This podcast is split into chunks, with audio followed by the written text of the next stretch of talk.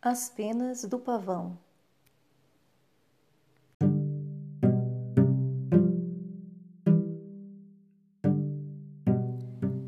Na época da troca de penas, um pavão renovou sua bela plumagem.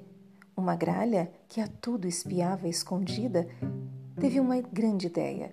Pegou aquelas penas, vestiu-se com elas e foi à festa das aves.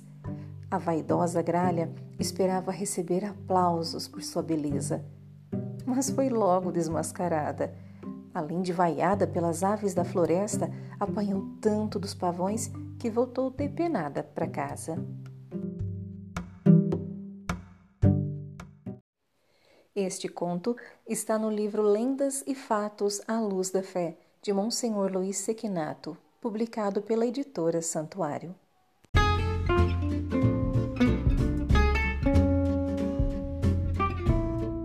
Você conhece alguém que age como a gralha? Espero que tenha gostado deste conto. Até a próxima!